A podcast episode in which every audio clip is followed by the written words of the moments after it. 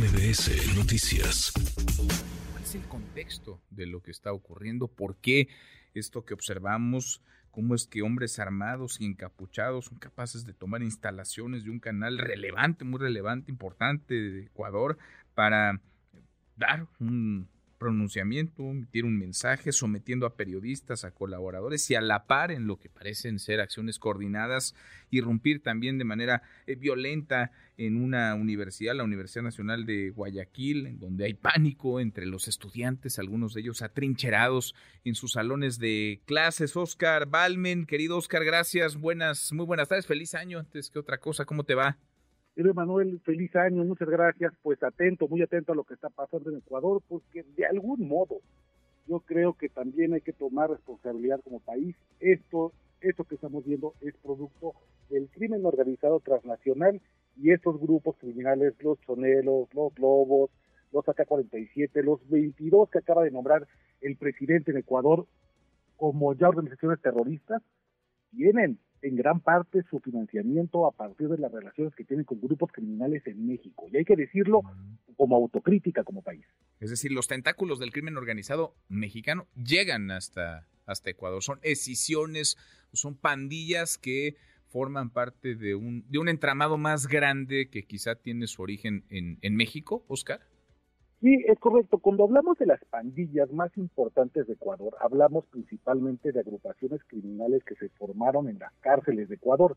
Ahí está su poder, ahí está donde han hecho su centro de operaciones, al igual que lo han hecho, por ejemplo, grupos mexicanos como los Zetas, que tenían eh, el penal, por ejemplo, de Piedras Negras, prácticamente era su oficina. Ese mismo modelo lo aprendieron de los mexicanos, estos grupos criminales en Ecuador y a partir de ahí han comenzado a hacer relaciones no solamente de trueque de drogas por armas, sino también negocios multimillonarios con agrupaciones criminales. Por ejemplo, los choneros, que pertenece, es la banda a la que pertenece este hombre, el Cito, recién fugado, quien aparentemente desencadena todo esto de violencia, tiene relaciones importantes con el cártel de Sinaloa. Por otro lado, el grupo rival más importante de los choneros, los Lobos, está íntimamente ligado al cártel Jalisco Nueva Generación. Se trata, insisto, querido, de una mirada internacional, porque estos grupos criminales están intentando eh, replicar el modelo, digamos, de los grupos criminales mexicanos, en el cual no solamente hay que controlar territorialmente las cárceles del país, sino también mandar un mensaje de fuerza.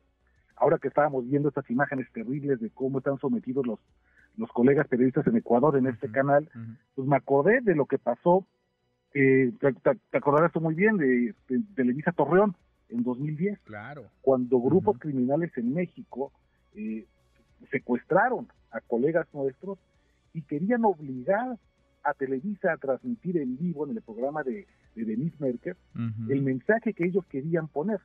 No se hizo en México, no se cedió ante esta presión como tampoco están cediendo en Ecuador, pero esto ya lo hemos visto en distintas magnitudes en México y por eso creo que hay que hacer un reflejo y una reflexión de qué está pasando en Ecuador y qué de cuántos somos responsables aquí en el país. Sin duda, sin duda vale la pena eh, poner, digamos, ese, ese contexto para pues para dimensionar, porque no se ve todos los días. Eh, para Ecuador, nos lo decía nuestro corresponsal Boris Moyano, es un asunto este inédito, no hay registro de que en plena transmisión, mientras están al aire en un programa de televisión, irrumpan personas encapuchadas y cañón, sometan a periodistas y a colaboradores. Ahora, ¿qué hay de Daniel Novoa, del presidente, y de sus decisiones de gobierno que podrían, digamos, haber de alguna manera provocado esta respuesta de las pandillas, del crimen organizado, Oscar?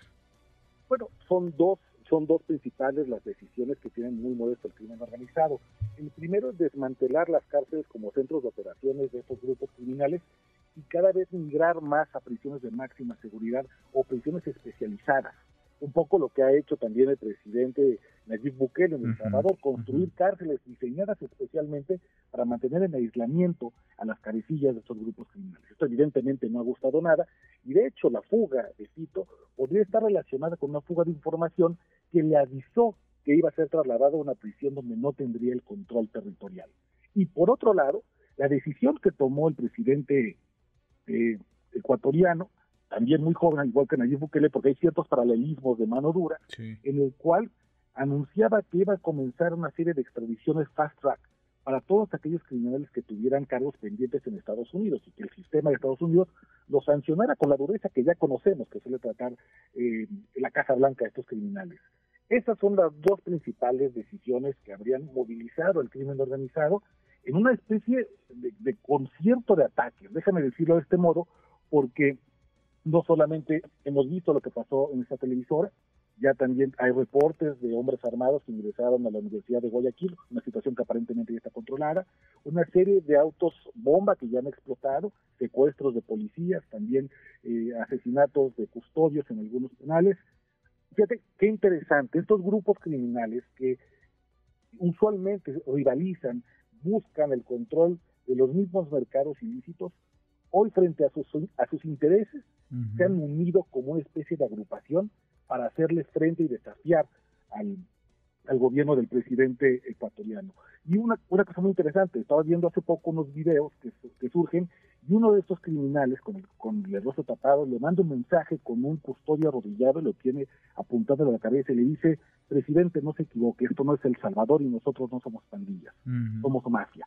¿Cómo ha respondido el presidente? Bueno, pues ha mandado, ya firmado un decreto que ha publicado hace unos minutos en su cuenta de Twitter o ex, y entonces anuncia que 22 agrupaciones criminales ya no son pandillas, son ahora grupos terroristas, lo cual convierte, digamos, eh, cambia completamente el juego. Esto autoriza a las Fuerzas Armadas de Ecuador a que respondan con operativos militares inmediatos, y aquí está la palabra clave, querido, dicen para neutralizar a estos grupos, es un eufemismo para no los vamos a arrestar, los vamos a matar, vamos a abatirlos, se les va a tratar como si fuera casi un ejército extranjero en plena invasión.